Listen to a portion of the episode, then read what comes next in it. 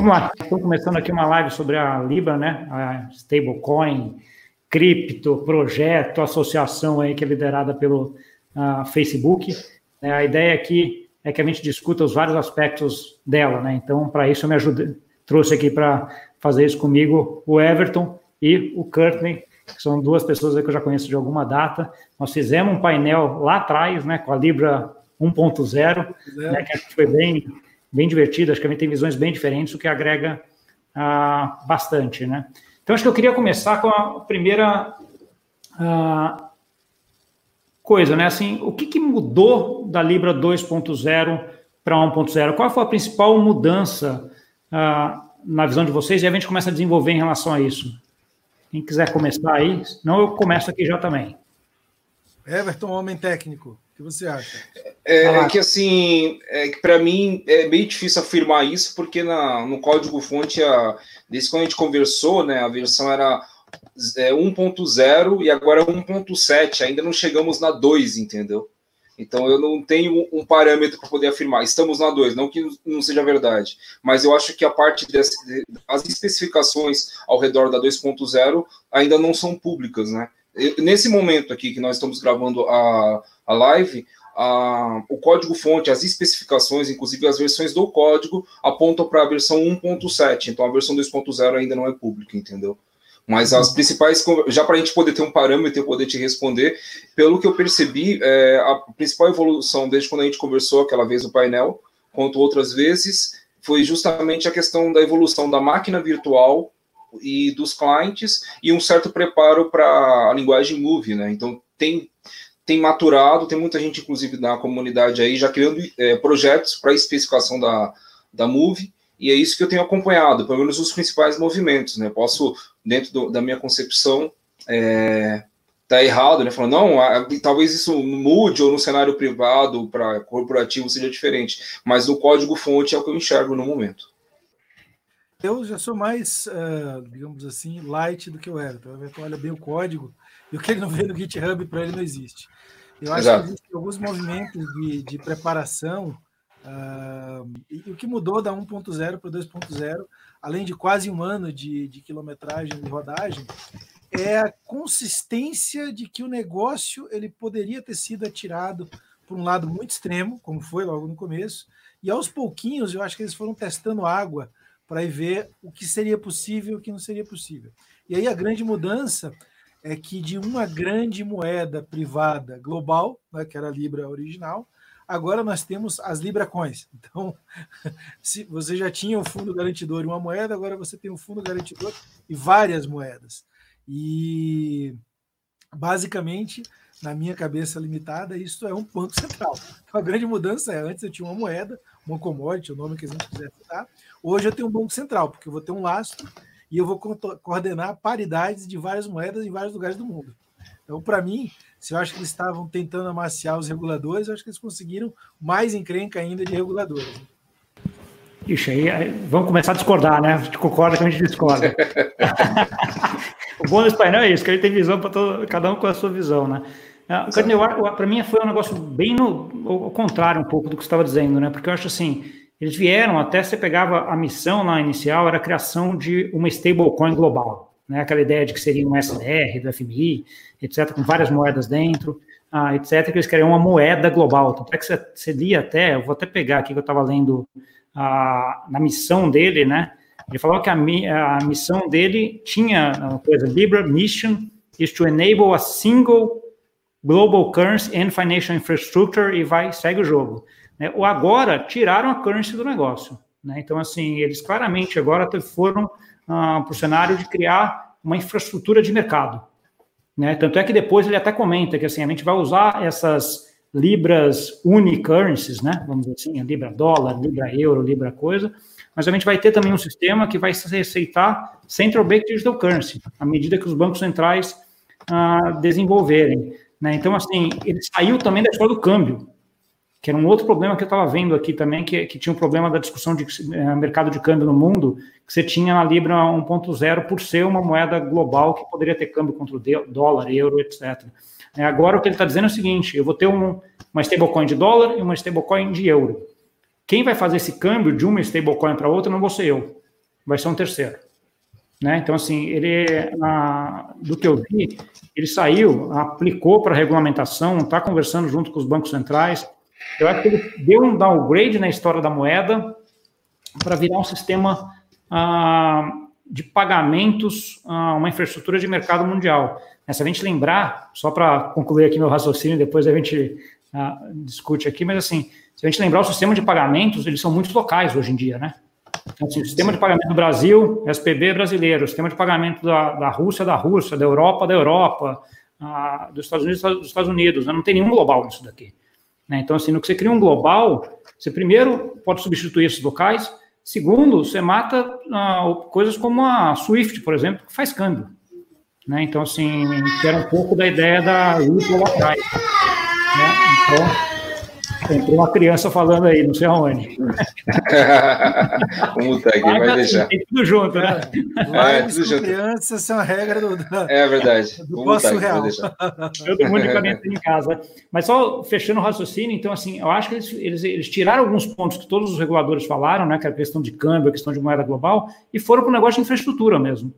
Uh, não, não, sei se você também achou um pouco disso, uh, Courtney. Uh, eu ainda estou muito uh, indeciso sobre o que achar. Eu li vários relatórios, olhei o white paper, vi algumas coisas, bati papo com algumas pessoas, mas tem uma imagem para mim que é muito, muito marcante, uh, que apareceu naquele relatório lá da Binance. Né? Quando ela fala assim: olha, eu tenho aqui a rede, eu tenho o collateral, e eu tenho alguém aqui no meio do caminho, e depois eu vou para os VASPs, como eles chamam lá dentro. Você fala, cara, esse cara está criando um sistema fracionário colateral dele e isso não, não me saiu mais da cabeça. Quando, quando você coloca esse layer a mais, que na verdade assim você não tinha a figura do regulated VSPs. Né? E quando você bota um cara regulado que está dentro do sistema financeiro, isso saiu muito do projeto original. E eu ainda tenho algumas dúvidas se no projeto original eles tinham entendido a mecânica do que eles queriam fazer. Eu estava há dois anos é, montando um projeto muito similar, só que baseado em, em programas de incentivo e programas de milhagem. A gente estava fazendo exatamente a Libra, só que o Beckett era pontos de milhagem e, e de valores de programas de incentivo. E aí, em cima disso, a gente tinha um conversor mundial, uh, que obviamente ia ter uma licença de bank. Então, imagina que eu tenho uma, várias origens de recursos, em cima eu queria um PayPal. Quando a Libra saiu, eu falei, eles inverteram. Eles colocaram um PayPal embaixo, colocaram um lastro de reserva lá na Suíça, e vão pegar, através de uma licença de bank, ficar circulando dinheiro é, para cumprir é, fluxos contábeis. Mas na ponta vai ter uma coisa chamada Libra. E essa coisa vai ter um valor de alguma coisa em algum canto do mundo que vai ser único para o mundo inteiro. Assim como hoje a gente tem, aspas, né, bem, entendi, é, bem rudimentaramente, a figura do dólar. Você viaja com dólar para tudo quanto é canto, onde você chega, você troca. E aí, quando veio o Paper 2.0, essa mudança do regulated que não tinha né, na, na, na, primeira parte, que é um segundo layer, uh, é como se eu tivesse, na verdade, uma gigantesca Wells Fargo mundo afora, onde eu tivesse prepostos de algum lugar do mundo dizendo, não, você aí é a minha entidade regulada. Então, se eu tiver algum problema com o teu Banco Central, com a tua CVM, eu vou usar você como um preposto e é você que vai responder pelo projeto onde você está. E ele, e ele deixa isso muito claro quando ele separa não só esses Virtual Asset Providers, dos Certified uh, Virtual Asset Providers, que não tem obrigação regulatória. E aí, uh, ele ainda criou uma outra coisa, mais confusa ainda, que são os dealers, né? que na teoria, eu nem lembro direito o que, que era, mas ainda tem um dealer. Então você tem um, um service provider regulado, um não regulado, e vamos colocar aqui, no caso do nosso Brasil, as nossas exchanges de criptomoeda, que não são reguladas, e um dealer. Esse dealer não é nem uma coisa nem outra. Que dealer é esse? É um agente autônomo, não é? E, e essa figura, para mim, ela é muito similar a você, aí sim o que você estava falando, entrar nas coisas do, do, do, FMI e coisas do gênero. O resto, aí eu vou na linha do, do, do, do Everton. Ainda estou esperando o código, precisamos ver o que está acontecendo, quem está por trás e etc. E a gente não viu nada disso, também ao contrário, durante esse último ano. Né? A coisa não evoluiu, pelo menos nos repositórios, como estava evoluindo até agora. Então, o que eu estou vendo é uma pivotagem de modelo de negócio né, ao vivo e a cores, sem dizer muito bem qual é esse modelo de negócio e, principalmente, sem declarar explicitamente uh, quais são uh, esse, esse, essas jornadas de negócio para cada uma dessas categorias. Eu gostaria muito de ver eles sendo explícito dizendo assim: olha, eu cheguei lá na Suíça e comprei mil francos em libras, ou seja, logo foi isso. Botei lá na minha wallet e comecei a andar nessas coisas. Cheguei no Brasil, fiquei com a sobra de 100 dólares disso, ou 100 francos, né, seja lá qual for a base dele. O que, que eu faço com isso no Brasil? Eu vou ter um lugar aqui que eh, basicamente aceita libras. É, não, o que eu vi disso daí, e eles gastam bastante tempo nessa parte de câmbio, pelo menos no, no, no paper deles, né? É que você poderia vir né, com essa libra franco-suíço, vamos dizer assim, ah, você poderia trocar por qualquer outra moeda do mundo, por, por libra dólares, por exemplo, mas isso aí seria feito por uma terceira parte, não por eles. Então, são esses certified, uh, regulated, isso. certified, não, regulated. Que seriam os agentes de câmbio do mundo atual, vai os bancos, corretoras, é. etc. Então, o que, que você está Olha só o que você está me dizendo. Eu vou chegar no Brasil com minhas libras que eu comprei lá na Suíça e vou ter que ir no Banco Rendimento trocar isso. É, não. Então, Ou em contrapartida, você pode Sim, dizer... hoje, hoje, por exemplo, falando especificamente do Brasil, você tem aquela e-banks que já faz isso para muita gente. Sim. Automaticamente, né? Para muitos business, né? Então, assim, ele era um, é um que provavelmente é um que vai linkar num desse e pronto. Ele vai fazer e você não vai nem perceber que ele fez. Né? Porque o banco rendimento, ou qualquer outro banco que tenha, ou qualquer lugar que você tenha conta, já vai fazer isso, ah, ou qualquer carteira ou wallet registrada no Brasil já faz isso eventualmente automaticamente. Né? Mas o meu ponto aqui é que, assim, acho que uma coisa que para mim vai ser difícil a gente ver é a Libra moeda global como ela estava antes. Não sei se a visão um pouco de vocês também. Aquela moeda que era um composto de várias moedas, que hoje vai ser um composto de várias stablecoins uh, de Libra ou Unifit, para mim aquilo lá ficou sem sentido. A não ser que ele queira fazer um sentido para isso, para fechar câmbio entre dois países e colocar lá no meio. Né? Então ele vai fechar entre, uh, sei lá, dólar e, e euro, e ele, em vez de passar do dólar para o euro direto, ele passa de uma pela Libra por conta de alguma regulamentação de algum desses uh, desse país ou por conta de um protocolo mais fácil. Mas, assim, uh, esse, esse acho que é um ponto. O outro ponto é que eu acho assim, no que ele faz uma stablecoin uni currency, ele facilita muito a utilização nos mercados locais, né? Dos grandes países, né? Então, assim, o cara de dólar lá, que tem lá utilizando dólar, ele não vai querer, não vai precisar utilizar um negócio que é 50% dólar, 30% euro, etc. Ele vai utilizar dólar digital, que vai ser a Libra digital, vai utilizar euro digital, que vai ser o euro digital, ah, que vai ser a Libra digital. Né? Então, assim, acho que isso facilita né, a utilização local. Né? Ah, uma outra coisa que eu vi também, E aí ah, uma coisa mais ligada à parte financeira, vai, vamos dizer assim, ah, que ele detalhou muito o que, vai ser a compra dos ativos. Sim, né, que não, que não tinha antes, que era uma até discussão, eu escrevi alguns artigos até isso com algumas suposições do que, que a gente achou e até de alguns blogs que eles falaram. Hoje tem claro, né? O que, que ele vai comprar, 80% vai ah, para título até três meses, 20% vai ficar em liquidez, vai ter uma reserva em cima, que vai ser uma margem de segurança para caso você tenha problemas de liquidez em relação a isso. Só vai ter emissão da Libra Unicurrency, vamos dizer assim, em, em países que tenham títulos S&P a, a S&P não, é S&P de rating A+, né? Então, assim, tem rating determinado, etc. Ah, eu vou até colocar aqui para todo mundo esse relatório da Binance que veio, que acho que é bem legal, ah, depois dá uma olhada.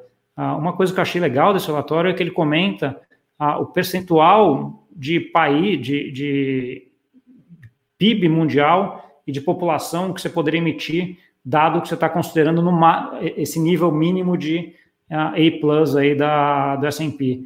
Né? Então, você pega 37 países, 72% do PIB mundial e 30% da população mundial. Então, assim, 72% do PIB vai utilizar a stablecoin um para um.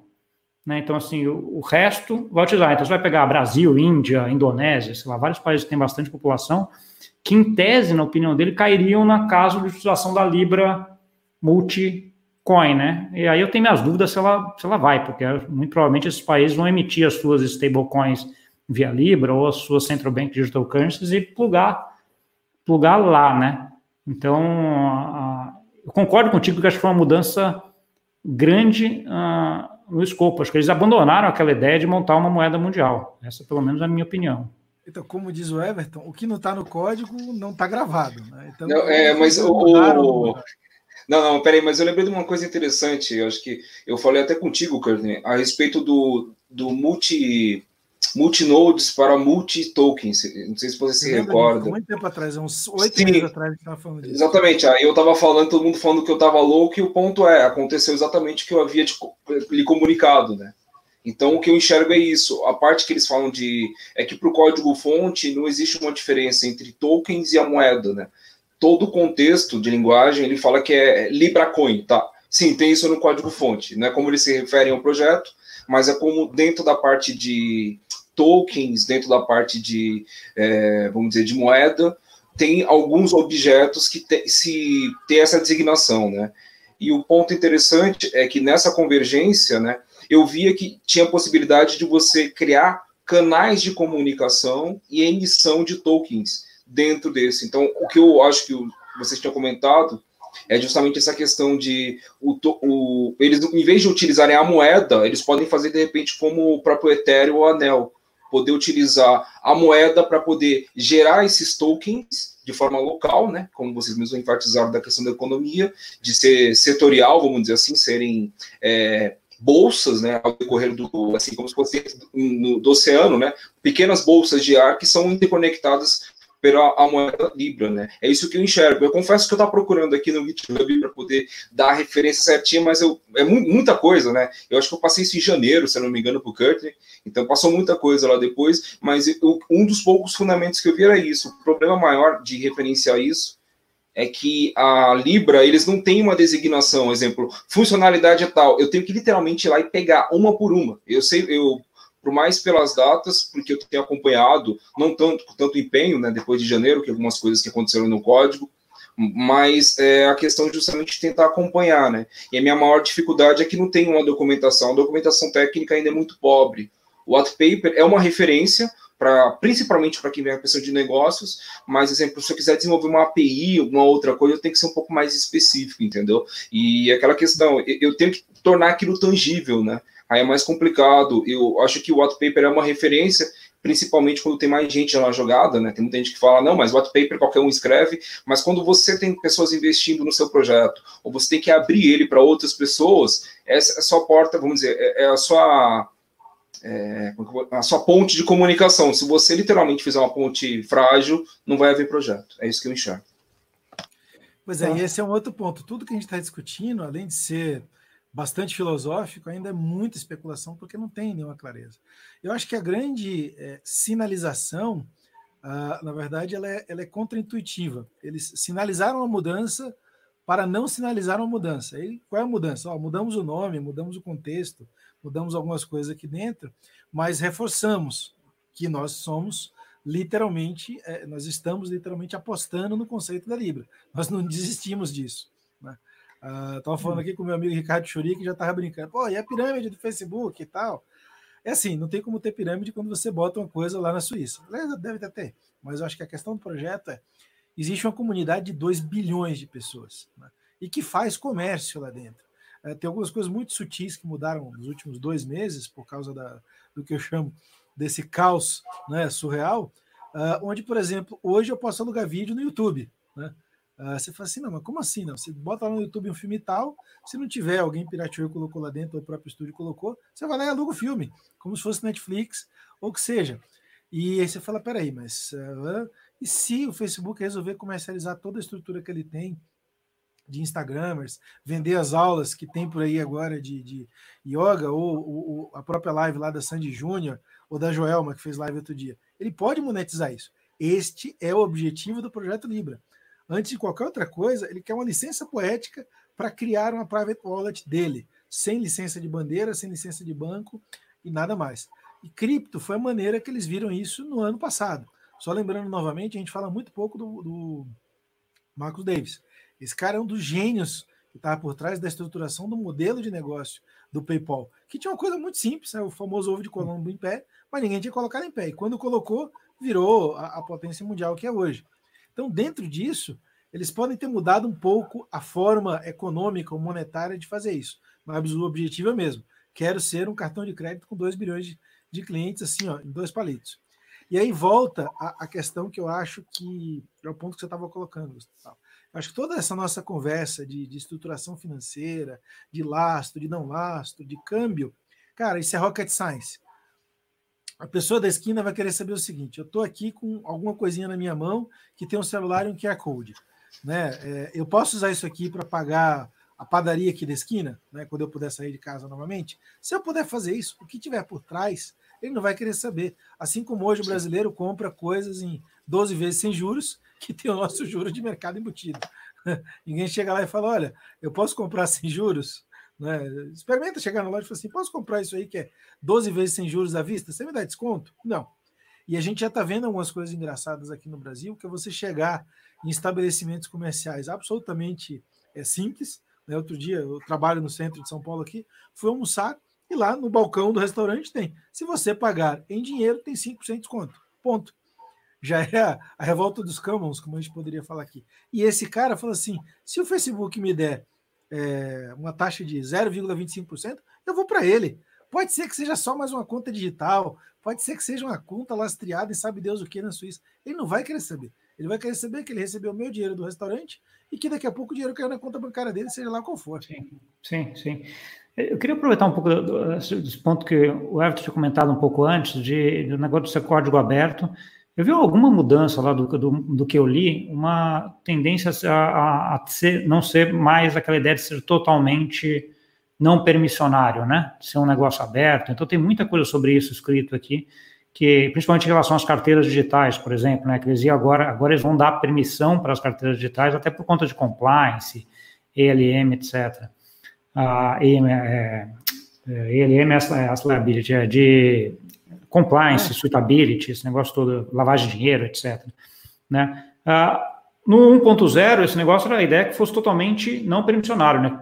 Todo mundo pudesse fazer ah, o que as carteiras, desenvolver com outras carteiras nem a Calibra, né? Agora, para desenvolver, você vai precisar autorização deles para fazer, para fazer isso. Eu acho que tem uma mudança grande aí em termos da comunidade que vai estar tá desenvolvendo coisa em cima deles, não, Everton? É, é, esse ponto realmente foi bem brutal, mas eu vi um movimento, exemplo, acho que foi mais ou menos novembro, dezembro, assim, quando bem no final, a Libra ela tinha três repositórios, né, referente a, ao motor, né, o core do projeto, e um sobre o site oficial. Eu ficava até brincando, né, eu falei, ó, oh, será que vão mudar de novo a documentação da Libra? ficava brincando outras coisas, e do nada eles colocaram um, um terceiro repositório sobre as identidades. Aí, a partir desse momento, ele não está mais online, mas eu tenho alguns backups, depois eu posso até pôr aqui, que eram a parte de, a, dos certificados de identidades. Aí eu comecei a pensar, por que alguém colocaria isso, entendeu? Aí isso talvez tenha respondido a sua pergunta, né? Porque eles devem estar criando algum modelo de negócio como acontece hoje, por exemplo, com a Sony, com a questão do PlayStation, ou de repente aquelas empresas que tem o, os terminais pós, que você precisa seguir a especificação para poder fazer o seu, alguma coisa assim. Porque o código fonte, o LibraCore, ele é open source e ele não vai ser modificado. Alguém teria que literalmente fazer um fork do projeto e alterar. Agora, as APIs de acesso e os meios de acesso, conforme eu falei, nem tudo ainda é público. Eu mesmo tenho uma suspeita que a linguagem de programação deles, a Move, talvez seja fechada.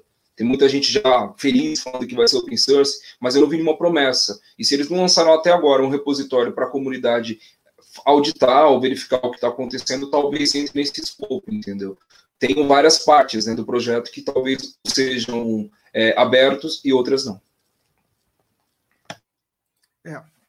Além disso, é, e a gente precisa ver de novo uh, as especificações que estão nas licenças e coisas do gênero, além do código, é aquilo que eu falei, essas novas figuras na governança da infraestrutura da rede são bem diferentes. E aí a gente precisaria entender quais são os acordos para essa estrutura e com quem você vai assiná-lo. Né? Se a gente pegar hoje, por exemplo, como a Libra está uh, ah, plotada, na teoria eu entendo que eu deveria gerar um acordo com a Fundação Libra, lá na Suíça. Sim. Para ser um, um alguma coisa aqui no Brasil. Né? E aí, quem vai poder fazer isso? Quem consegue fazer uma coisa lá na Suíça? Se eu abrir uma empresa na Estônia, eu consigo?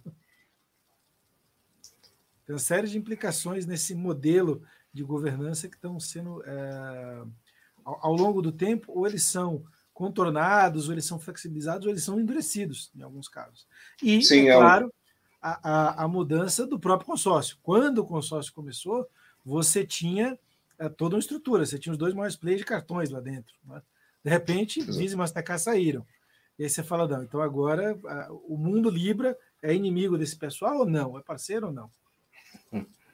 Sim. É, é, são bom, bem é, esses pontos, né? Mas então, conforme muda, mudaram a questão do, do, vamos dizer, as regras de negócio, o maquinário também teve que mudar, né? Isso que eu enxergo. E como a Calibra, boa parte do projeto ainda não é público, né? Tem muita gente que fala, não, mas a Libra é open source. Eu, é, mas tem vários agentes dentro do projeto o, o, vínculo que nós temos hoje com, exemplo, com o GitHub não informa, não tem uma relação exata do qual é o escopo da Calibre, embora exista essa especificação no white paper, pelo menos a versão 1.0, ele informa a questão das as entidades, né? Mas se eu for no GitHub é uma zona. Literalmente tem coisa lá que eu fiz gestão, outra pessoa fez, porque tem vários braços e a comunidade teve ação, mas um ponto interessante, né, é que as últimas especificações que a comunidade tomou foi é, em fevereiro. Então, eu acho que, não, não sei se a, a, vamos dizer, a, a qualidade das é, especificações, ou de repente, a, a, no momento, por causa é, desse cerceamento aí, dessas questões de não estarem operando como estão, né, tá muita gente home office, eu sei que o código fonte, boa parte da comunidade está parado, então tem muitas coisas que estão vindo, mas apenas do Facebook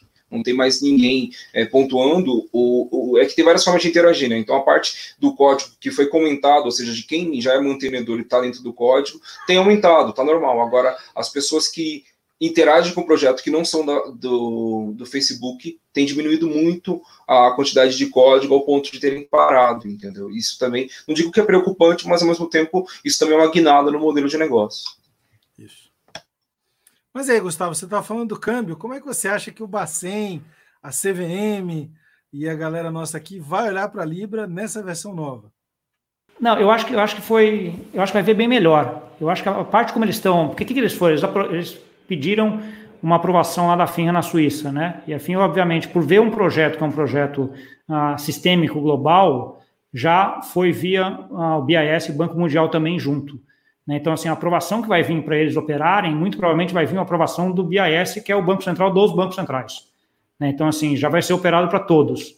Ah, o Brasil tem um ponto específico que o Brasil não está naquele nível S&P a mais lá para ter uma libra dele, né? uma libra reais. Né? Mas, de qualquer forma, eles já deixam no white paper aberto para alguns países específicos que o Banco Central achar que faz sentido uh, e conversar com eles. Né? Então, assim, eventualmente o Brasil é um que pode ter uma Libra BRL ah, para frente. Tá, então assim, eu, achei o, o, ponto que o Everton comentou importante, que é importante para mim, que eu acho assim, antes, para mim, eu vi um negócio como sendo ah, um negócio de, de open innovation, vamos dizer assim, aquele negócio estava aberto e todo mundo podia lá e colocar coisas e, e desenvolver junto, né? Ah, não sei, a minha impressão desse white paper agora é que ficou um negócio mais fechado né, que vai ser um negócio mais, mais deles, né, e acho que o Everton também, o que ele colocou aqui, meio que, pelo menos no curto prazo, aí a gente não sabe se é Covid, o que que é também, né, mas parece, é, parece que foi um pouco Não dá para afirmar, né? eu sempre dou o benefício da dúvida, né, nessas questões corporativas, porque às vezes o código que está aberto não é o que eles utilizam, né, então, é, por mais que possa parecer... Né? É, exatamente, dessa questão da versão, e também tem muitas pessoas que podem, de repente, por uma questão de escopo, ou por API, ou outras coisas, que boa parte do que eles fazem não está ainda público, né? Tem empresas que fazem isso. Eu não julgo isso, como é que fala? Errado e certo não é a palavra, mas é uma boa prática, porque, assim, um ambiente real está todo mundo nele. E se eles criarem uma, um ambiente sem atrito e sem nenhum tipo de germe, ele vai ser infectado a partir do momento que ele sair para o sol, entendeu? Esse é o problema que eu vejo com, com, com, algumas moedas ou com alguns projetos que querem pregar o mundo ideal, esquecendo que tem gente desprezível no mundo e que ignora valores, principalmente é, quando tudo está atrelado a capital, eles ignoram qualquer outra premissa ética ou mesmo boa prática. Eles vão lá e fazem porque a prioridade é o lucro para ele. Isso não dá para poder você não dá para esquecer entendeu? E nisso um dos pontos mais interessantes que eu acho que é o Brasil né? O Brasil é um dos maiores players na parte de eh, segurança de informação bancária né? Então tem lugar aí do mundo que tem fraudes que só acontecem em um lugar do universo que é aqui no Brasil né? Então nós somos entre aspas, privilegiados para isso, né? Então, o nosso know-how, existem muitos profissionais que são muito capacitados, porque apesar do mercado, ele sobrevive a isso, né? Mesmo trabalhando para instituições que todo mundo sabe como é que funciona a questão do regimento, as leis ao redor de para você prover também meios de pagamento, né? Mas o ponto é, eu acho que dá para usar principalmente utilizando aí, né, as especificações de APIs, como o Facebook tem feito com é, integrando com algumas moedas, vamos dizer assim, em alguns países, eu acho que seria um, um tremendo, é, vamos dizer, o pessoal chama de sandbox, né? Eu não sei se aplica porque o escopo é bem maior, mas seria um, um, bom aprendizado aqui no Brasil. Seria até interessante, principalmente comparando aí o, a paridade de real para dólar ou de real para Bitcoin ou coisa do gênero, seria um marco interessante. Tá. Deixa eu dar uma olhada nas perguntas aqui. Tem uma pergunta da Rosine aqui que eu estava colocando aquela hora, mas ela começa assim, ó, né? Para ela, eles não estão pegando um caminho mais longo, né? Mas não, talvez não haja uma outra, um outro caminho para por ser uma instituição regulada, né? O que, que vocês acham disso? Né? A, deixa eu dar minha opinião, aí eu já passo para você, que já, o Kurtner já até se mexeu ali. Mas uh, deixa eu uh, dar opinião, já passo para você, Kurtner. Eu, eu acho que não tinha outro caminho, eu acho, Rosini. Uh, na minha opinião, eles estavam, assim, na verdade, eles mudaram o que eles estão fazendo, não é nem pegando só um outro caminho. É, assim, acho que antes eles tinham a pretensão de fazer uma moeda global, agora não, eles estão fazendo um sistema de pagamentos global. Ah, eu acho que esse é ponto, com, com vários pontos locais, aí o cara tem, tem que comply com todas as regulamentações locais, né? Não tem jeito. Né? Essa, pelo menos, é a minha opinião. Não sei se o Kurtner quer agregar alguma coisa aí. eu, eu, eu vivo num mundo onde existe o que é comunicado, uh, existe o que não é comunicado e existe a intenção verdadeira. Então, para mim, tudo que está ao redor do, do projeto Libra, ele tem uma questão muito profunda de que o que é comunicado, além de ser mal comunicado, é, é, muita, na maior parte das vezes, ele é comunicado aos pedaços de uma maneira truncada. Então, eu não vou muito na comunicação. Então, por isso que eu falo muito com o Everton. Everton, como é que está o código? O que, que você viu? O que você deixou de ver? Olhando o código, a gente não tem nenhuma uh, direcionamento para nada, a não ser de que o, o, a gente pode entender que eles estão escondendo o código. Deve ter muita coisa, e, e com certeza tem muita coisa sendo feita no backstage. Né? Isso posto, uh, para quem já lida no mercado financeiro há muito tempo, como é o meu caso, uh, eu vou manter a minha premissa original. Esse pessoal, para mim, está testando águas. Então, eles testaram pela possibilidade A, olha, é tudo aberto, é uma moeda global, vamos ver o que eu faço, etc, etc, etc. E deu aquele buzz que a gente já viu no ano passado. Né? uh, ela conseguiu desagradar gregos e troianos. Então, os libertários cypherpunk, não, porque agora o Facebook vai dominar o mundo, não sei o quê. O pessoal dos bancos centrais ficou absolutamente surtado. Né? Você vê, na semana seguinte tinha paper de tudo quanto era Banco Central, o pessoal dando entrevista em tudo quanto é congresso, de tudo quanto é canto do mundo. E no final das contas, nada foi feito. O código ficou ali, faz uma coisa, faz outra mas se gerou uh, colateralmente um grande awareness para um monte de coisa. E talvez o maior efeito da Libra não seja a Libra, seja a nossa CDBC, que é outro live que a gente tem que fazer, da China, que já está começando na China com McDonald's. Né? Então, ninguém está falando disso. E isso, para mim, é uma coisa muito mais impactante. E aí, eu, se estivesse no lugar do, do Marcos David do, do Zuckerberg, eu ia continuar testando. Lança uma coisa aqui, vamos ver como é que o público reage. Ah, Vamos ver como é que a comunidade bancária reage. Ah, porque na prática eles não precisam fazer isso agora. Né? É, eles estavam numa linha de vamos estrategizar, existia uma demanda de lançamento que era o, o, o meio desse ano e que provavelmente não vai existir mais por causa né, da nossa pandemia surreal que nós estamos vivendo. Então eles ganharam tempo. E aí, ganhando tempo, eu vou testar, vou testar, vou testar, vou testar, e vou testar nos vários gradientes de amplitude é um projeto global? A gente não sabe. Está lá na Suíça, né? o Facebook é majoritariamente uma empresa americana, pode começar lá e tal. Poxa, quem são os âncoras do projeto agora, além do Facebook? Também não tem. Tem o Horowitz, que é uma empresa grande que ainda está lá, mas você já não tem mais uma Visa ou uma Mastercard. Né? Eu não vejo nenhum grande banco embarcando nesse projeto ainda.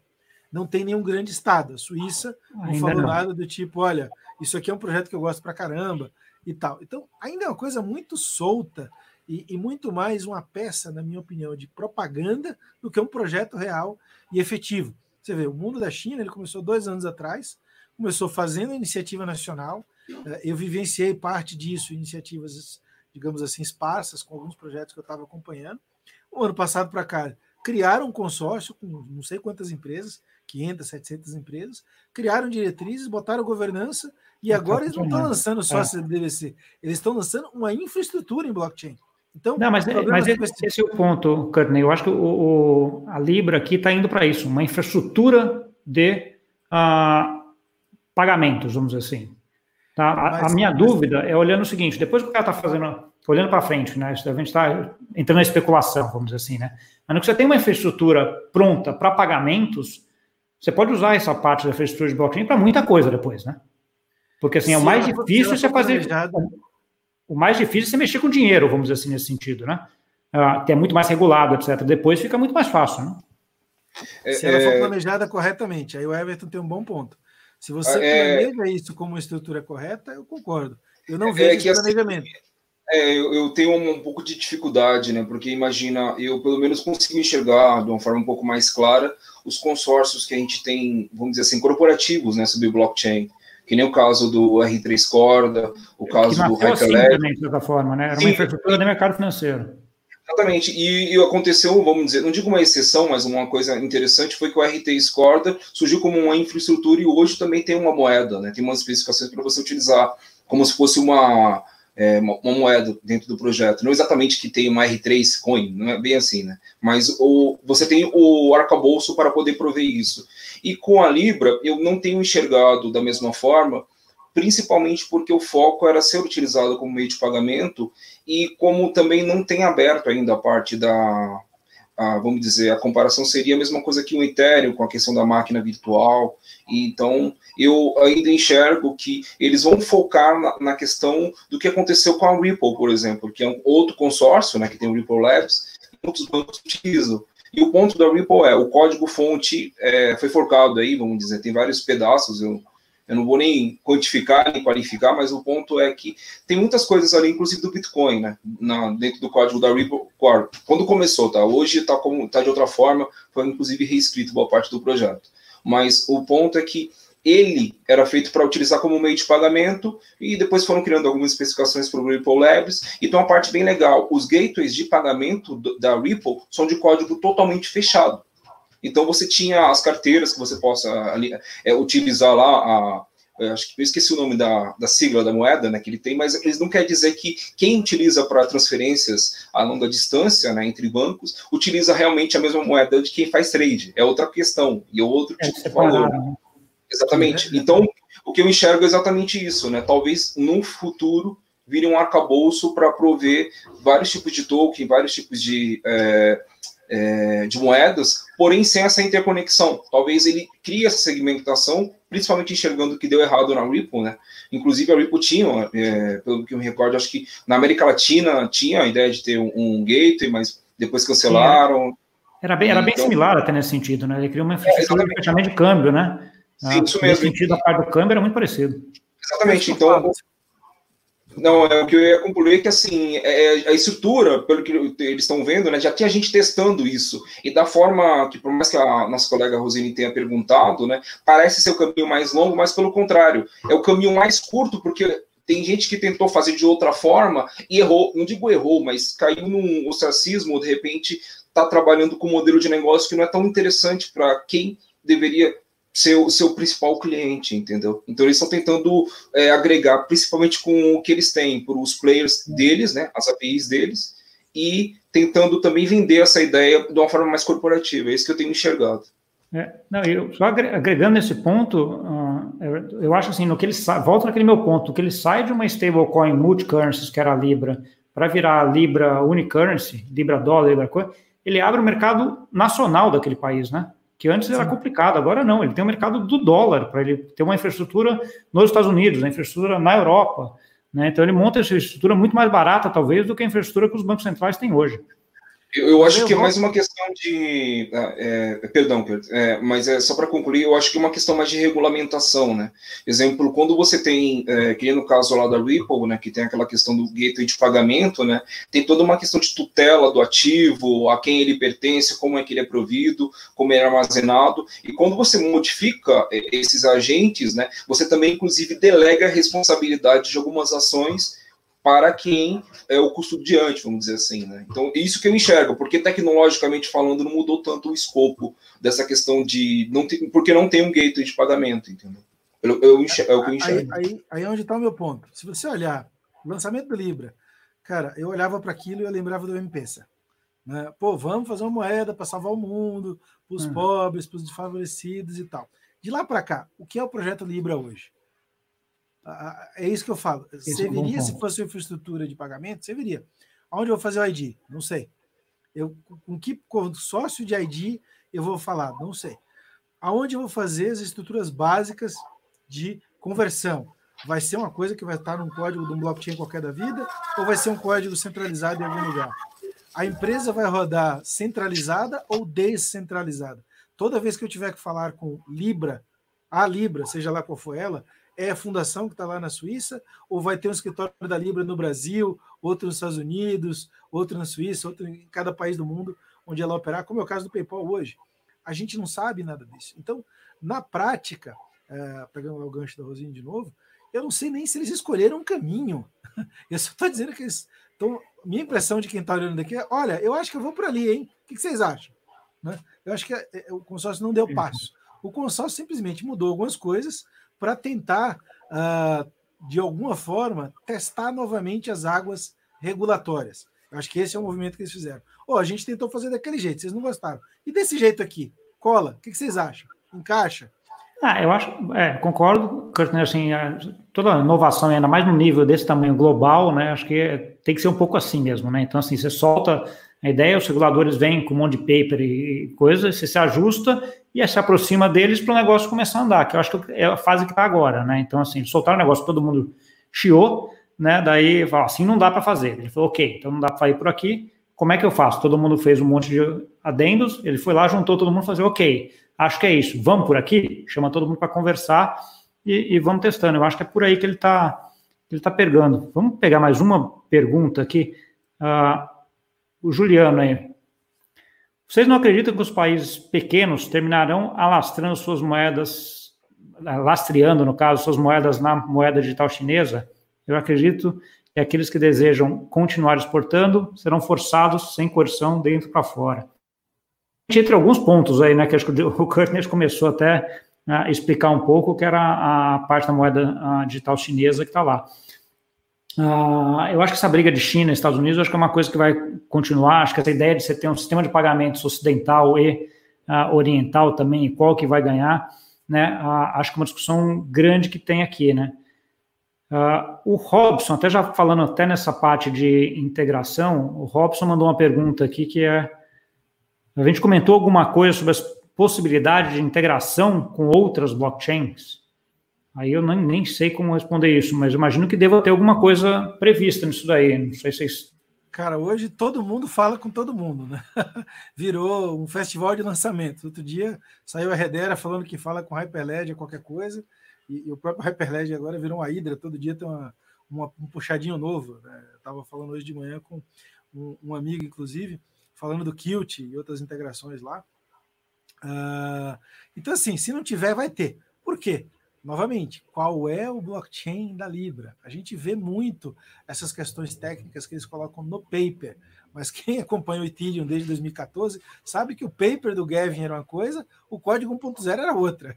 E o código 1.72 que ainda está rolando não tem nada a ver com o Yellow Paper original lá daquela época. Então, a gente precisa ver o código, precisa ver o que vai acontecer e, novamente, neste caso específico, nós estamos construindo uma plataforma para um business esse business está na cabeça do Marco e do Zuki. E a gente não sabe qual é o business. Então, se o business for eu quero ter o meu centro de poder meu, não só ele não vai ter interoperabilidade, como ele não vai querer ter interoperabilidade. E aí eu vou lembrar de uma época, uh, passado, né? Mas era quando começou o mercado de mobilidade no mundo. Nós estamos falando de 99, 98. Existia um mundo chamado Wallet Garden, então isso aqui é meu e ninguém entra. Existia um mundo falado, não, eu vou abrir para qualquer coisa entrar. E aí, nesses dois mundos, existiam duas operadoras japonesas, a Docomo e a KDDI. A Docomo ela controlava tudo, ela tinha um aparelho, tinha um software, controlava os provedores de serviço que botavam coisas lá dentro, e ela conseguiu fazer um monte de coisa, isso em 98, tá? Pagamento móvel, um monte de coisa uh, interessante nessa plataforma. A KDDI fez um monte de outras coisas e lançou naquela época versões muito rudimentares dos Instagrams que a gente tem hoje, mas não fez dinheiro. Ela perdeu valor enquanto empresa, porque todo o valor estava sendo criado fora. Corta para 2017, o que acontece com o iPhone? O iPhone falou: não, o iPhone é meu, o software é meu e a Apple Store é minha. Vai entrar aqui quem eu quiser, do jeito que eu quiser, com os controles que eu tenho até hoje.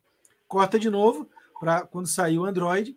A Google tem no Android uma plataforma de captura de dados, mas não é o business dela. Então, a plataforma Android hoje ela tem muito mais penetração no mercado de mobile do que a plataforma iOS. Mas onde está o lucro? No iOS. Então, hoje, Apple é uma empresa de um tri, é Facebook também, uh, uh, e Google também. Só que quando você olha para isso, você fala, cara, o modelo da Apple de Closed Garden tem um valor para ela. E eu, se fosse novamente o Zuck, trabalharia no modelo de Closed Garden, porque o Facebook é um Closed Garden, ele gera valor dentro dele, e é um Closed Garden de 2 bilhões de pessoas. É gente pra caramba. Né? Eu não abriria mão disso. É, eu concordo em partes e eu acho que dá para responder aí algumas perguntas sobre o que alguns colegas colocaram ali, como o Ivan Amaro comentou é, a respeito do, da questão do maker né, que tem aquela moeda, aquele stablecoin descentralizado, né, o DAI. E assim, a, a, exatamente, é, porque, a, exemplo, a, o projeto é descentralizado, mas existe uma empresa por trás.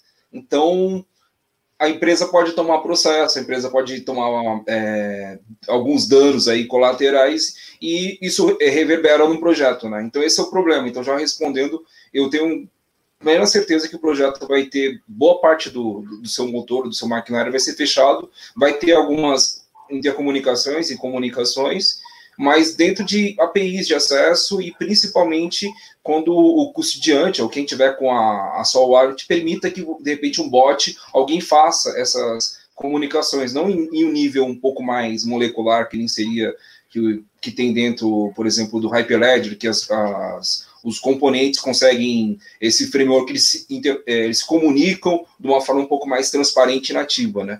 E respondendo outra questão, né, sobre é, interoperabilidade, existem alguns projetos que são especialistas nisso, né? Eu destaco o ZeroX, que ele tem justamente essa pretensão de conectar é, blockchains. O principal problema, no caso da Libra, é que ela é feita com uma linguagem muito nova, então a possibilidade de fazer, exemplo, um atomic swap é quase nula, tá? Teria que literalmente fazer um fork da Libra para poder fazer, ou de repente usar uma infraestrutura tipo uma Pirate para poder criar uma estrutura párea com seria um híbrido entre a Libra e o Ethereum e posteriormente é, fazer uma estrutura que seria esse híbrido e ele poderia ter um atomic swap com a Libra, mas a estrutura atual não permite isso porque você tem que ter justamente paridades, tanto da linguagem de programação quanto dos componentes que são feitos da, de, no caso dos smart contracts, e posteriormente com a própria infraestrutura. E no momento a Libra é ímpar. Toda a infraestrutura da Libra, da, perdão, da Libra, ainda não tem uma implementação no mercado, pelo menos não de grande porte, não como é, back-end, não como, é, vamos dizer assim, todo o, o, vamos dizer, todo como ela gera valor, embora possa parecer que todo mundo faça do mesmo jeito, de repente, mas o motor é bem diferente. Exemplo, a linguagem de programação que utilizaram na, na Libra é o Rust. O Rust é uma linguagem de programação muito recente. Para vocês terem uma ideia, um dos motivos de eu ter brigado com os desenvolvedores do projeto foi que eles estavam usando uma especificação e no meio do caminho mudaram. E boa parte do que eu tinha contribuído, eles literalmente quebraram a minha contribuição e nem me avisaram. Ah, isso aqui não tem como fazer mais, Everton. Lamento. Aí você, tipo, cara, como assim, velho? Eles é, tempo, isso aqui. É bem conveniente, mas o ponto é, para eles está mais interessante pegar a versão mais atual do Rust do que se preocupar com estabilidade, porque o projeto é justamente uma tentativa, conforme vocês ilustraram. Eu acho que dá para responder algumas coisas assim.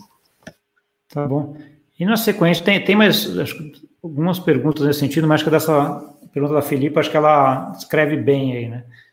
É possível que isso tenha, tenha sido o plano inicial, né? sabendo que depois de apresentar um projeto subtível global, haveria uma aceleração mais rápida, uma aceitação mais rápida desse sistema de pagamentos? O que, você acha aí, Carden? Ah, eu acho que sim.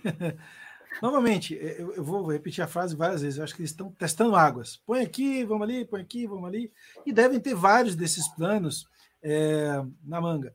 Porque uma coisa é você fazer um white paper e divulgar uh, uma, uma intenção, por assim dizer, de propósito. A outra é você literalmente ter todo um código pronto, ter uma comunidade de desenvolvedores correndo atrás disso e já ter algumas aplicações engatilhadas. Então, enquanto eu não ver, olha, está aqui o seu iPhone, está aqui o seu Android, peguei Libra, comprei, entrei numa carteira, saiu na outra, paguei aqui a, a, o entregador de pizza com essa, com essa carteira, eu não vou ver o ciclo, não vou ver o processo. E aí não tem nem o que fazer, nem o que modificar.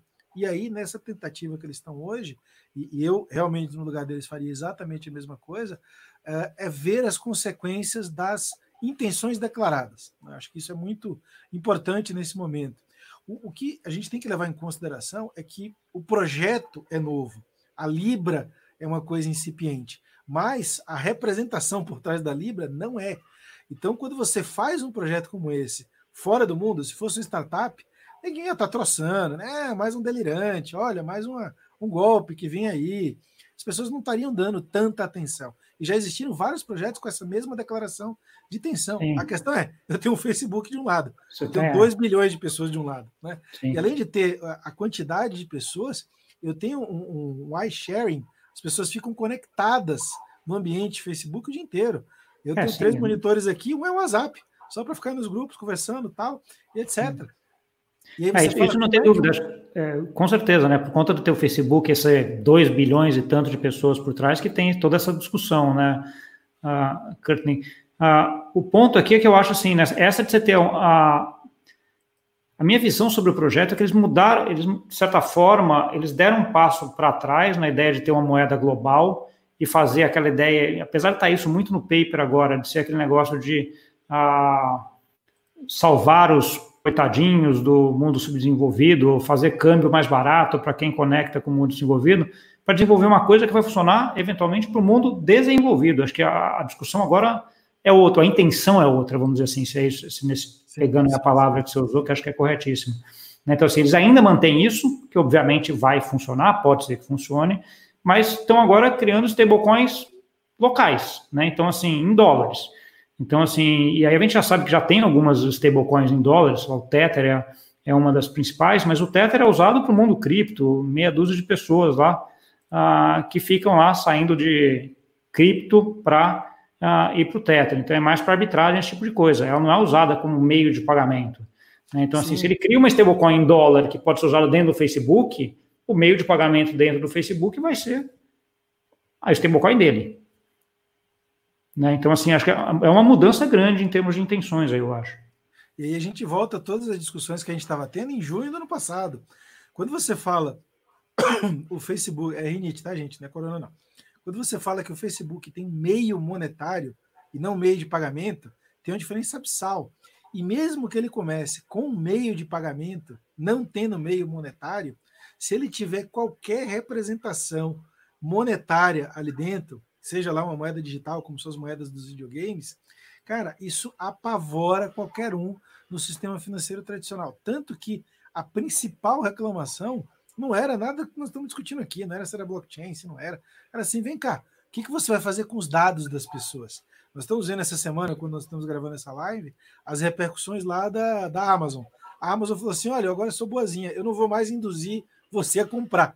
Ela fez essa declaração. E está reverberando no mercado todo. Agora, se a Amazon está deixando de induzir as pessoas a comprar, sendo que é uma coisa física, imagina a, a, Facebook, que é acusado de nos viciar e ficar lá conectado nele, ficar vendo aquelas coisas que basicamente são inúteis. E se ele usar essa mesma tecnologia para nos viciar em comprar, isso sim é um problema grande. E essa é a discussão que o pessoal está tendo. Fala, peraí, o cara já me vicia em coisas, aí ele vai me viciar em comprar, e aí ele vai me viciar no dinheiro dele.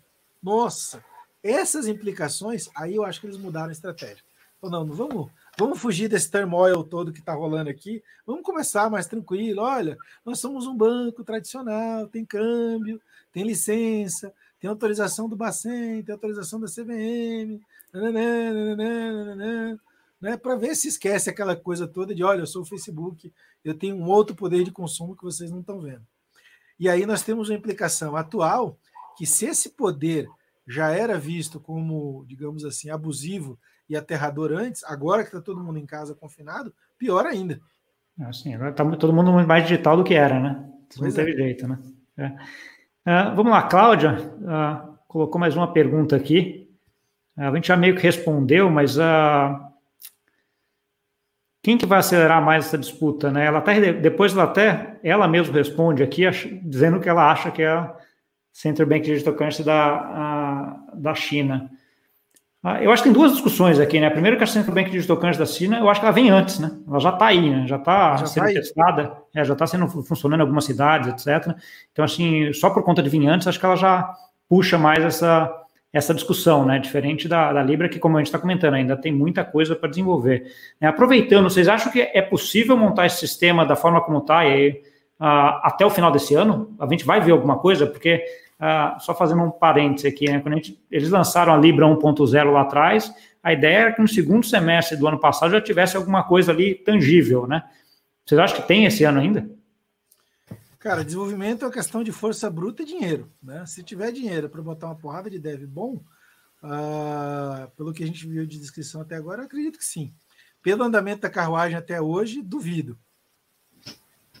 É, eu só ia quantificar o seguinte, né? Que no caso, o modelo de negócios ao redor da Libra, infelizmente, não está sendo bem cooperativo, né?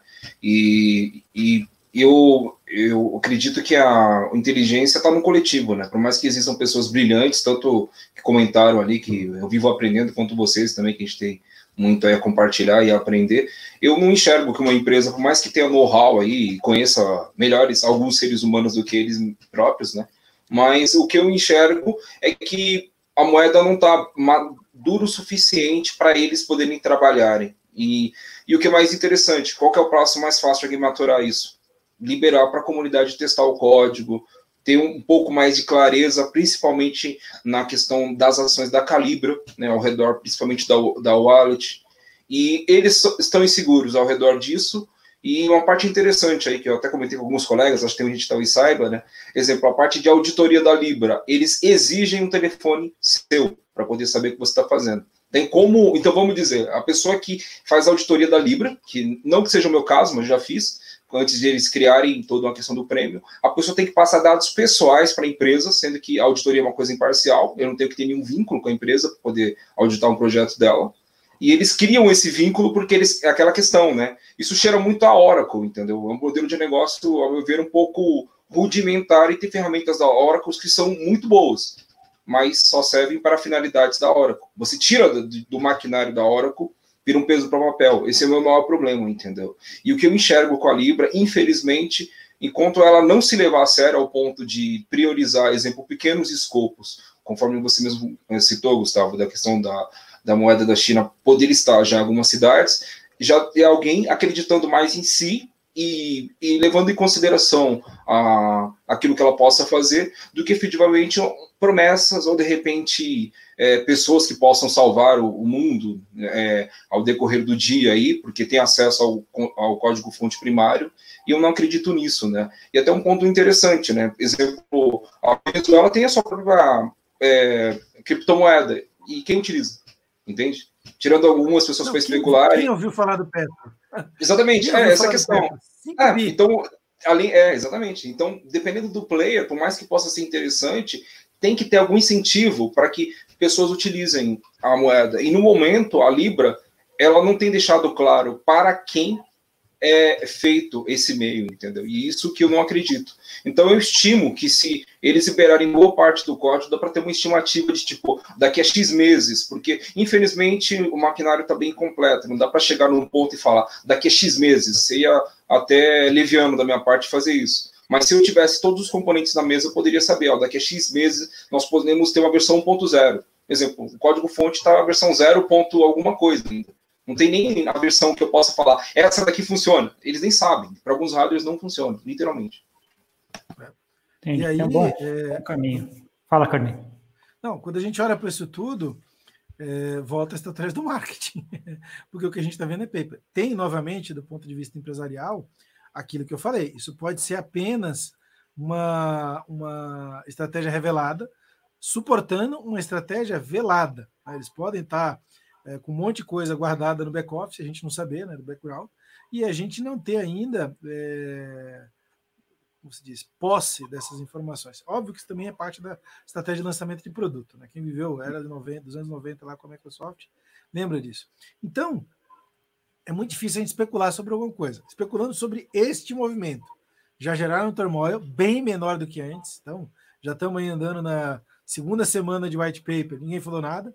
Estamos nós aqui conversando e tal, mas o buzz, não sei se pelo corona ou se pela, pela digamos assim, inocuidade das coisas que estão lá, não foi nada nem radical nem nada. Então, o pessoal continua trabalhando como se nada tivesse acontecido. Então, não teve grandes impactos, né, por assim dizer. E segue inexorável no plano deles. Se eles falarem, olha, nós vamos lançar isso aqui em junho ou setembro, que também não foi dito qual é a data. Ó, oh, lançamos o paper novo é, e temos uma nova temos é. uma nova data. Ninguém falou nada de data. Hum. Então, na teoria, nossa data ainda é junho. Né? Vamos aguardar junho para ver. Uh, mas como tá eles não mexeram na data, está andando. Só que está andando o quê? Está andando a comunicação.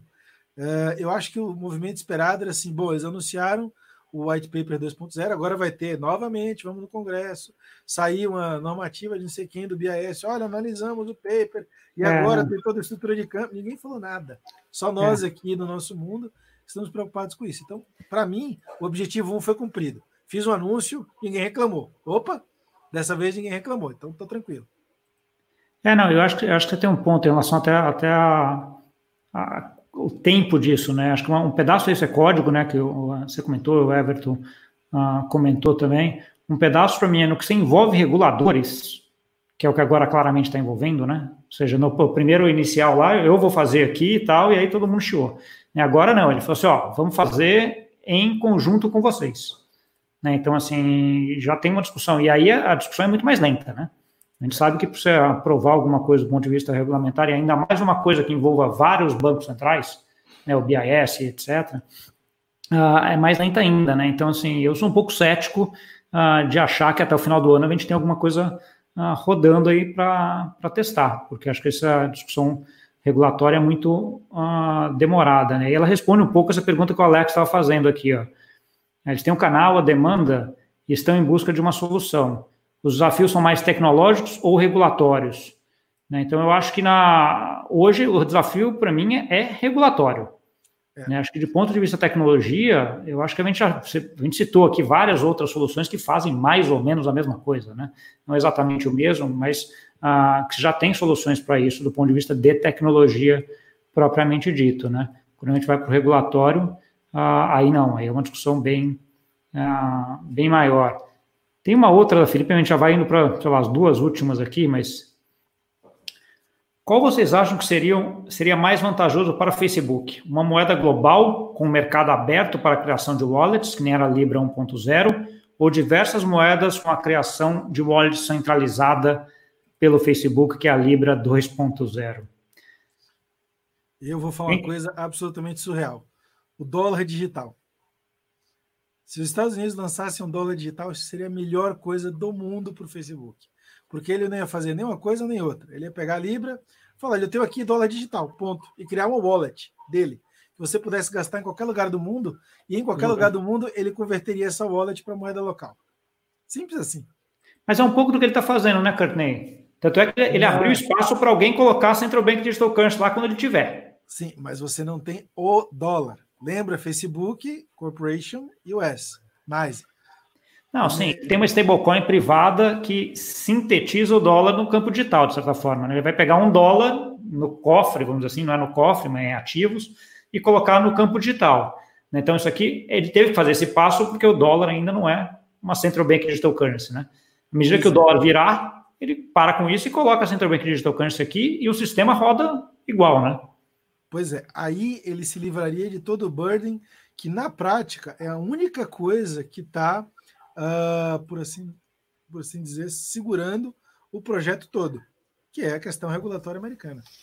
Eu só tenho uma observação que, assim, é, é, nós temos que lembrar que boa parte do maquinário, como o Facebook realmente ganha dinheiro, não é uma coisa tão clássica, assim, não é tão clara para a gente. A gente faz ideia do modelo de negócio, como é que ele efetivamente pode, é, vamos dizer, valorar a partir disso, mas como funciona um maquinário, exemplo, como é que um software, exemplo, funciona o Instagram ou de repente o próprio Facebook, né, o site, funcione e como os dados são capturados, isso daí é um pouco mais complicado e eu acho também que tem essa limitação, entendeu? Tem muitas, muitos projetos que é muito complicado você criar um vínculo ou de repente criar uma conexão quase que nativa entre eles sem expor dados de terceiros, principalmente prejudicando o seu modelo de negócio que já está ali, né?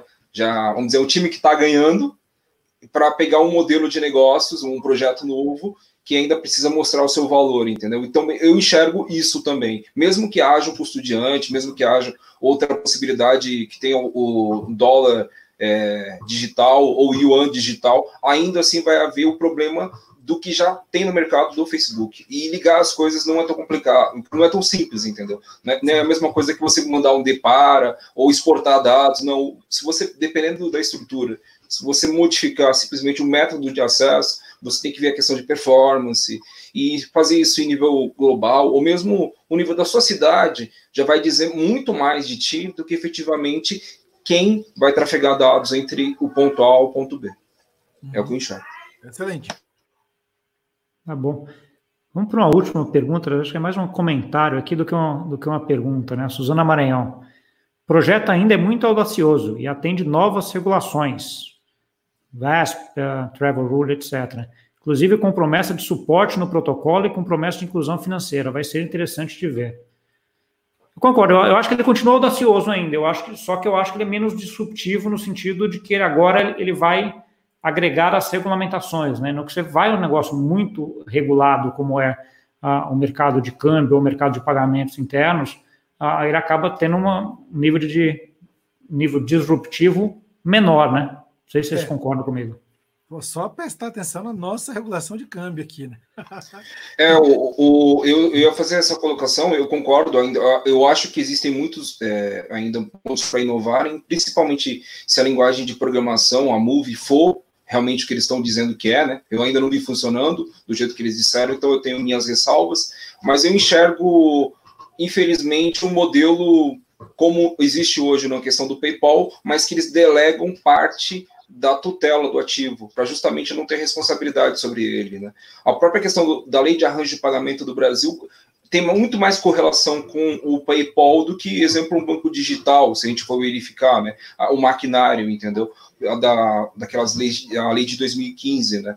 E eu enxergo isso aqui no Brasil e no caso do mundo, eu vejo justamente esse ponto, né? Que infelizmente não dá para a gente falar que ah, o projeto agora vai já era, agora é um PayPal 2.0. Não, não é o caso. Mas o ponto é que aquilo que ele se é, pretendeu, a, o problema que ele pretendeu, vamos dizer, a solução que era inicial foi adaptada e no meio do caminho muita coisa se perdeu, ao meu ver, justamente por questões é, de regulamentação e, e segundo, porque provavelmente o código do projeto ainda, como aquela questão da, dos smart contracts, dos tokens, talvez ainda não tenha tanta maturidade para ser disruptivo, ou que seja, como o Curtin às vezes comenta, né, de um novo tipo de blockchain mais híbrido do que efetivamente a gente tem hoje com Ethereum, Neo, ou de repente algum outro modelo de negócio para o futuro, entendeu? Isso que eu enxergo. É, eu acho que eles estão numa, num bom momento para fazer, seja lá o que é que esteja na cabeça deles, porque pela questão, é, nós sempre falamos, né, nós estamos no, no neo-surrealismo, essa é a fase da vida que nós estamos enquanto raça humana, pela questão da gente estar nesse, nesse invólucro 100% digital, fisicamente imóvel aqui dentro, produtos 100% digitais vão ter uma vantagem muito grande. Então, imagina, você antes fazia aula de yoga no estúdio de yoga, agora você vai fazer aula de yoga em casa. E nessa linha de ser um facilitador de produtos peer-to-peer -peer digitais, o Facebook tem uma vantagem absurda. Como ele vai fazer isso, uh, ainda é uma, uma tentativa. E eu não me surpreenderia nada se nesse momento do campeonato ele não desse uma shiftada no projeto como um todo e falasse: não, quer saber? Não vou fazer nada de cripto, não. Vou lançar aqui o banco né, Facebook, que é um projeto que já tinha dois, três anos atrás no mesmo molde do, do, uh, do que está acontecendo com outras provedoras. Você vê, a Apple ela tem o Apple Card, literalmente, ela tem um cartão dela, não é Mastercard ou Visa, é Apple. A Google está lançando dela, o Google Card. Eles estão testando modelos de convergência com o mercado financeiro direto. O Facebook falar, cara, vou lançar o Facebook Bank, e, ou o Facebook Card, por exemplo, que também já foi um projeto que passou lá dentro, e deixar o Libra ali, fazendo um testezinho na Suíça, e etc., acho que eles ainda vão andar para caramba. É um caminho mais longo, mas é um caminho também quando você tem uma inovação com uma barreira regulatória muito forte, bem mais viável. Eu lembro quando a gente começou a, a essa questão de mobilidade na, na telefônica, que gente, na, na Vivo antiga, né, que era Portugal Telecom, existia o jeito espanhol e o jeito português de fazer. O jeito espanhol, eles ficavam 5, 6 anos testando tudo e lançavam um projeto nacional. O jeito português, que era do meu chefe lá, eu falei, cara, não vai dar tempo. Vamos fazer um negócio agora que só vai funcionar na Berrine. E se funcionar, a gente vai expandindo para os outros lugares que têm dinheiro para pagar nisso. Cara, a gente lançou quase 400 produtos no espaço de três anos. Né? Então, pode ser que o Facebook, nessa história de vou lançar tudo no Facebook inteiro, isso sim ele tem que dar dois passos para trás. Fala, não, vou lançar isso aqui no Facebook Suíça. Só funciona na Suíça. E ver o que acontece. Né? É, tá aproveitando. É, não, só, eu, não, eu só ia concluir, né, que ele falou da questão de construção, né, achei legal essa analogia. Eu acho que a questão do modelo de software, né, tem a questão do bazar e da catedral, né. Eu acho que a gente começou pensando que o software ia ser um bazar, ou seja, aberto para que todos pudessem fazer, é, tanto vender os seus próprios ativos, ou de repente criar um modelo que possa ser hum, gerido pela própria comunidade. A gente voltou àquilo que o Facebook é, né? uma catedral que somente ele detém a, a, as patentes e somente ele interage e ele escolhe as formas de interagir. E, infelizmente, porque eu vejo que existe muito potencial, né? tem até uma, um projeto que o pessoal criou da Open Libra, mas de repente criar uma Open Libra sem uma uma VM já especificada e também sem a linguagem de programação específica para ela, eu acho um pouco arriscado demais. Né? É a mesma coisa que você criar um carro e falar só porque ele tem um rodas é um carro, sendo que você precisa de motor, precisa de outras coisas, né? não é tão simples assim. É. Tá bom, deixa, vamos a última pergunta agora que é, eu separei aqui, acho que mais para a gente seguir, que já está estourando aqui um pouquinho o tempo. Né? Já falamos para caramba. É, acho, acho, que a minha pergunta é a, o quanto esse projeto desviou daquela ideal um pouco cripto que tinha no começo, né? Então eu queria ver um pouco a visão de vocês. Ele ainda tem esse ideal, essa coisa a, libertária de a, ajudar as pessoas ou, ou não? Como é que isso uh, mudou e uma visão geral do que, que você acha aí rapidinho do, do projeto. Everton. Tá, eu, eu vamos dizer assim, eu não, eu não, eu não confio em boa vontade de empresa, primeiro ponto. Então eu acho que isso não existe no mundo real. Eu acho que tem muitas coisas que possam existir que a empresa possa fazer de bom grado, porque isso pode gerar marketing, outras coisas, mas falar que prover renda ou de repente acessibilidade financeira a pessoas, para mim é a mesma coisa que você começar a, eu imagino uma pessoa sendo, vamos dizer, vários pontos dentro dela, ela, ela ser catalogada para ser vendida posteriormente. Eu já imagino imediatamente isso.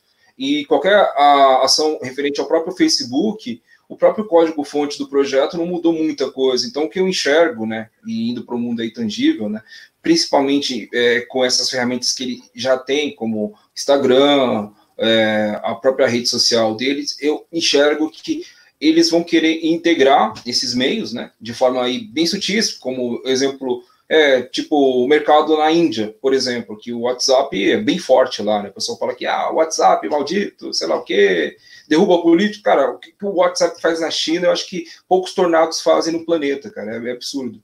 E o, o ponto que eu enxergo são essas pequenas integrações que vão dar margem né, para a gente poder saber o futuro. E a moeda em si, eu também fazendo a colocação que o Courtney disse, né, que de repente, ah, tô de saco cheio, essa porra não vai sair, então vamos fazer o seguinte, vamos lançar só uma VM para que as pessoas possam criar essa própria moeda. E a partir disso a gente pode criar um meio pagamento, vamos criar uma linguagem moderna para smart contract, a nuvem, também eles podem fazer isso, justamente para poder testar, né?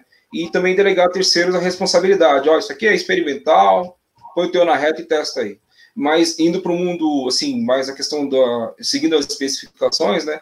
Eu enxergo uma certa quer dizer, uma certa, vamos dizer assim, um direcionamento, principalmente visando a questão da eleição nos Estados Unidos, né?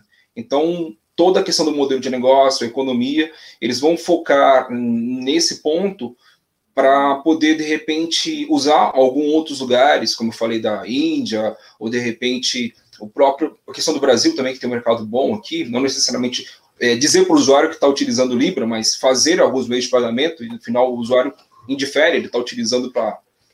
Como ele está utilizando, não é relevante para o usuário, mas o importante é ele ter a possibilidade de. E no final eles vão pegar tudo aquilo e falar: aprendemos isso e a gente pode aplicar esse modelo para outras regiões justamente quando tiver, ah, ao meu ver, o marco vai ser a questão da eleição americana, né? justamente para que aí vai envolver mais a questão financeira e eles vão querer, para fugir de regulamentação, focar na questão de tokens, né? Porque a principal vantagem do PayPal, né, sobre outros modelos de negócio que tinham antes, né, era a questão justamente de conversar com a regulamentação, então não ser uma coisa aversa a isso, né? Agora, a questão de ser descentralizado já delega alguns tipos de responsabilidade, entendeu? Eu acho que esse é meu ponto e a minha perspectiva. E, e como o hum. projeto está bem fechado, aí nessa questão de código, eu não posso prospectar, porque infelizmente eles, principalmente depois da questão do, do vírus chinês, eles caíram muito o próprio desenvolvimento deles. Tem as métricas lá, elas despencaram, inclusive o desenvolvimento interno. Então, está bem difícil. Tem muita coisa ainda para ser observada, muita coisa. Tá bom. Você quer comentar alguma coisa, Courtney? Você, que você acha? Acabou, acabou a ideia cripto ou, ou segue lá vivo? Cara, eu, eu sou mais ácido, né? Eu já falo isso desde sempre. Aquilo nunca foi um projeto cripto. Aquilo é um projeto financeiro de uma mega ultra plataforma ecossistêmica, né? Na verdade, o ecossistema é um, são várias plataformas numa mega uh, plataforma, uma meta plataforma, como eu digo. E, cara, aquilo é uma estrutura financeira plotada para operar o mundo financeiro dessa, dessa meta plataforma. Sempre foi. Uh, e eu costumo dizer para os meus amigos libertários, que não têm as quilometragens que eu tenho no mercado financeiro, cripto foi uma ótima ideia, Bitcoin. Daí para diante, os conceitos foram muito atabalhoados e as pessoas não acharam a mão. Tanto que a Killer Application de tudo que nós estamos falando continua sendo Bitcoin. Estamos aí discutindo halving, se sobe, se não sobe, por que, que não teve correlação com a crise, porque caiu junto com todos os outros ativos, etc é a única aplicação de cripto. Durante os últimos quatro anos, o mercado de DTPs, que é mais uma variação lá do tema, evoluiu. E aí você vê o consórcio Hyperledger fazendo coisa para caramba, o Corda fazendo coisa para caramba. Todas as plataformas mais privadas têm cases e cases e cases e cases. E, e agora, com a questão dessa, dessa é, digitalização forçada que nós vamos ter que fazer, muitos usos efetivos de IoT e blockchain vão aparecer.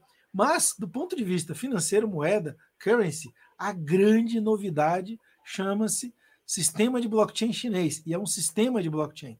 Não é só a currency. Ele Sim. tem a currency, ele tem a mega plataforma, as mega plataformas que estão envolvidas, ele tem identidade, ele tem o tracking dessa identidade e ele tem uma coisa que ninguém pensa: certidões. Eu posso dizer que eu sou eu, mas e daí? Para que serve isso? Você é você, junto com você está aqui a sua certidão fiscal, seu CPF. Junto com você está aqui o seu registro geral, a sua identidade nacional, que é o que dá green card nos Estados Unidos. Junto com você está aqui sua certidão de nascimento, junto com você está aqui a escritura da sua casa. Essa tokenização de certidões, ela precede um sistema financeiro. Só a gente olhar a história do sistema financeiro completo, ele só foi possível, como a gente conhece hoje, há muito pouco tempo, 150 anos atrás. Por quê? Porque todo um Sim. sistema de certidão e contrato foi feito antes. Você vê, o mercado financeiro de ações apareceu 400 anos depois que a primeira empresa de ações apareceu lá na Holanda. Né?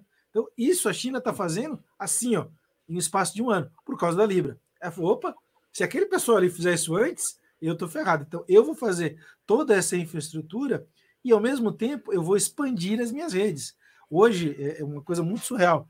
De janeiro para cá, eu tenho mais contatos no WeChat do que no WhatsApp. E eu uso o WhatsApp muito para questão profissional. E o WeChat, os meus amigos todos estão no WeChat. E volta e me recebo, não, escaneei meu QR Code aqui. Eu falei, ué, de onde veio tudo isso? As pessoas estão migrando para as redes sociais chinesas porque as compras vão para lá. Se eu quiser comprar mais fácil coisa na China, é bom eu ter um WeChat e um WeChat Payment. É mais fácil eu comprar lá na China. E aí você fala, cara, o que, que aconteceu? Aconteceu um movimento econômico. É, não, sim, acho que a gente, você entrou em vários, a gente agora foi, foi longe agora. É. Não, mas eu, eu, concordo, acho que essa ideia da Central Bank de tokens chinesa, acho que é um negócio que vai revolucionar muito. Né? O sistema de pagamento chinês já é bem mais avançado do que o, o, o ocidental, vamos dizer assim, em termos de tecnologia, em termos de pagamentos instantâneos, etc. Né? O uso de QR Code, etc., que aqui ainda está engatinhando, ainda está começando, né? Depende do país mais adiantado ou não, mas lá já está muito mais adiantado. Mas assim, em relação à Libra, só voltando naquele ponto, eu concordo contigo que acho que ela nunca teve aquele ideal de ser cripto, de ser um negócio descentralizado, uh, de uh, qualquer pessoa podia entrar sem, sem ter nenhuma uh, identificação, né, que é outro ponto que você, eh, você comentou, eu acho que não, desde o começo já não foi assim. Né? Então, assim, e agora eles estão indo para um negócio mais regulado ainda do que era a ideia de ter uma moeda global. Né? Então, acho que vai cada vez ficar mais longe disso. Né? Mas volto num outro ponto que a gente comentou aqui também. Né? Para o usuário final, o que ele quer é comprar lá a compra dele, ele não quer saber se está com um blockchain por trás, tem 50 empresas, 50 uh, ah, bancos ou meios de pagamentos atrás, né? Então, assim, ele quer simplesmente fazer aquele, aquela transação dele. Se ele, a Libra, o consórcio Libra, via meios de pagamento da Libra, conseguir fazer isso fácil no campo mundial, está resolvido o problema, né? Então, acho que ainda tem aí um desafio muito grande para frente para ser, uh, para ser tocado e visto. A questão de tempo e como que eles vão tocar isso daí. Mas acho que agora a minha impressão é que ele tira um pouco daquela aura ou daquele negócio que foi lá a Libra 1.0 que a gente olhou e falou, nossa, que espetacular esse projeto, e vira uh, mais um projeto, obviamente grande, mas não é tão assim uh, inovador ou diferente, diferente do que era. Né? Talvez tenha sido já esse o projeto, né? Solta uma bomba primeiro e depois aí uh, entrega o que a gente quer fazer, né? Deixa eu repetir uma coisa é, que para mim é muito marcante e é o meu ponto central nessa história toda. Estamos julgando com base naquilo que a gente conhece. É, eu não duvido nada ter um baita plano under the hood, né, tudo guardadinho ali, com código, com estrutura e com uma série de outras coisas. Sim, que vai fazer. ser lançado de um dia para o outro. Sim, sim, sim. Verdade. Então, acho que finalizamos aqui, né? Que senão a gente vai estender aqui, a gente vai ficar falando um tempo aqui. Os painéis aqui tem que ter. Dessa vez não tem ninguém para falar o tempo que está acabando, então eu vou fazer o papel aqui. né, então, uh, para quem uh, nos ouviu, obrigado aí pela. Uh, nos ouviu e viu aqui, obrigado pela audiência aqui. se tiver alguma outra dúvida que você tem ainda, que você queira aí, coloca aqui embaixo na, nas perguntas aqui do vídeo, né? Caso você vai ver para frente também, tá vendo aí depois gravado, avisa que daí eu ou o Everton, ou o Courtney, damos um jeito aqui da gente responder, tá bom? E mais uma vez, um prazer aí, Courtney, prazer também, Everton, muito obrigado aí pela, pela pelo painel aqui, pela conversa, que acho que agregou e aprendi bastante. Obrigado, Gustavo, até a próxima. Tá um abraço, é, Everton. Obrigado, Gustavo, obrigado, Everton. Tá em casa... Obrigado, né? Até mais. Para quem está em casa, fica em casa e se cuidem. Grande abraço. Isso aí. Tchau, tchau.